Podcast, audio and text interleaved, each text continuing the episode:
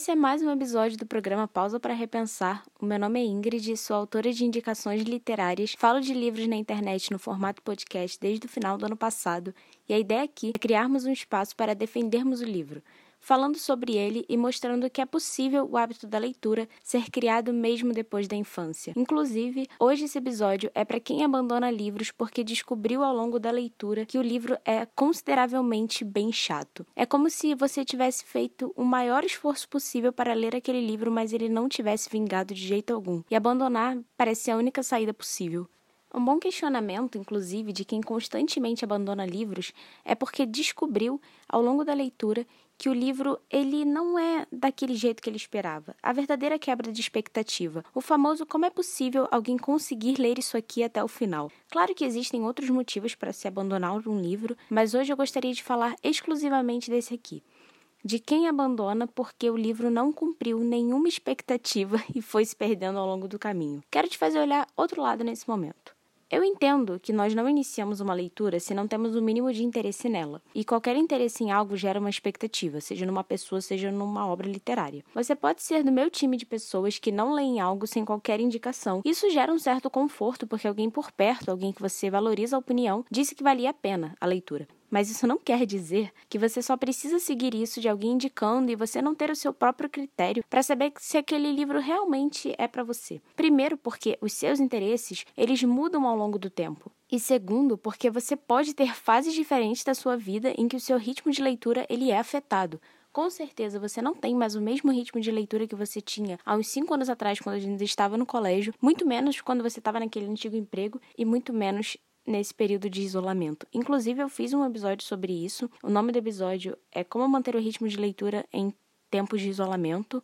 Muito importante aquele debate que eu trouxe. Exatamente naquele episódio eu falei, e hoje eu posso reforçar, que não é sobre a quantidade de vezes que você consegue manter de forma constante uma mesma quantidade de é, páginas lidas, mas a quantidade de vezes que você consegue literalmente manter o seu hábito, sabe? Mas se você se afeta porque ainda não sabe como descobrir se o livro é para você ou se aquela indicação realmente lhe cabe, escuta isso aqui até o final. Primeiro passo nesse rumo de autoidentificação a partir daquilo que te interessa é você descobrir se você se interessa pelo assunto realmente naquele momento ou é só uma curiosidade momentânea. E por que eu digo isso? Curiosidade se mata na maioria das vezes sem um livro de 300 páginas, principalmente se você pode é, apenas matar a sua curiosidade em qualquer outro mecanismo de pesquisa disponível na internet. Até porque a sua curiosidade pode não ser um aprofundamento daquele assunto. Quando você se aprofunda, você tem um maior interesse dentro daquele assunto. E o seu momento de interesse também é responsável pelo quanto a leitura se encaixa ali para você. Eu não estou falando sobre livros técnicos, mas até livros de ficção se encaixam no meu exemplo. No meu caso, eu não curto histórias é, sobrenaturais. E mesmo que eu veja uma movimentação de divulgação do Dr. Sono do Stephen King, leia bons tweets sobre o assunto. É, também não curto muito teorias da conspiração, mas se eu fosse ler coisas do tipo, seria muito momentâneo. E a chance que eu tenho de desistir de um livro sobre o assunto é grande. Então, eu me conheço o suficiente para poder saber se aquele é, assunto é um assunto que me faz ler um livro sobre ou é só uma curiosidade que eu poderia descobrir com uma outra pessoa que já se interessa pelo assunto e teria o que compartilhar comigo? É muito importante dizer aqui que isso não exclui que às vezes é, você quer furar a bolha que você está inserido e ler algo totalmente diferente, mas se escute o suficiente para saber se aquilo é realmente um interesse ou uma curiosidade. O que encaixa perfeitamente no meu segundo passo. É o seguinte: tenha uma meta equilibrada de livros que você deseja ler e mude se precisar. Como eu contei no último episódio, lá no Scooby, que é onde eu coloco toda a minha vida literária, eu tenho marcado uma meta de 23 livros para ler esse ano. E daquela meta, realmente eu só li uma obra. Isso porque eu mudei os livros que eu tinha interesse nesse ano, a pessoa que eu fui no final do ano e os meus interesses eles foram totalmente modificados em três meses. E assim, é, só pela minha mudança eu já consegui ler 13 livros esse ano. Você precisa começar a compreender que abandonar um livro não é um problema, mas quando você se força muito a criar uma meta literária que te limita, você acaba tornando a leitura um peso. E o hábito da leitura não quer dizer a disciplina a todo custo para ler aquilo que você já se interessou o suficiente. O hábito só vai te fazer ler constantemente. E assim, eu não pretendo tirar os livros da meta lá no Scooby, porque ainda são obras que eu tenho interesse sobre. Afinal, se eu coloquei lá é porque de alguma forma aquele livro me gerou uma certa curiosidade.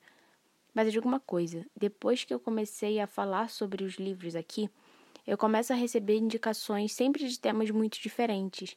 E essas indicações às vezes me levam a querer um outro tipo de assunto no momento.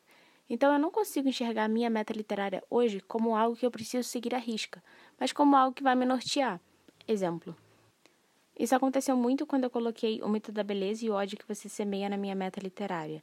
São livros que é, surgiram como indicação depois da minha leitura de Clube da Luta e foi uma situação um pouco engraçada, porque os livros não têm relação, mas são é, formados numa mesma base de pensamento.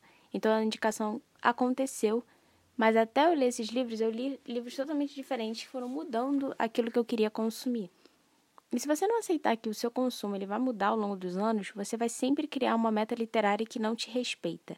E ter algo como meta que não respeita a pessoa que você é, vai se tornar o principal responsável pela sua frustração.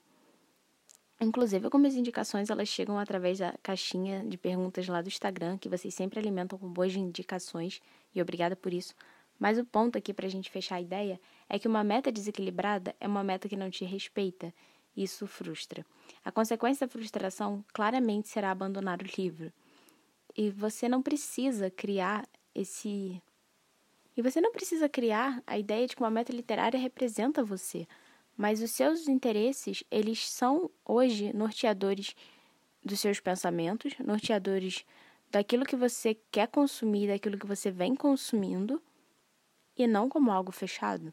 Nenhuma dessas ideias exclui o fato de que você pode sim furar a bolha e ler algo totalmente diferente. Mas quando você fizer isso, saiba que você está fazendo não no impulso, mas na ideia de que você se escutou e percebeu que naquele momento você quer um outro tipo de conteúdo, você se interessa por coisas diferentes, que você está crescendo, amadurecendo e os livros podem ser sim responsáveis por esse caminho. Muito obrigada por ter escutado até aqui e nós nos vemos por aí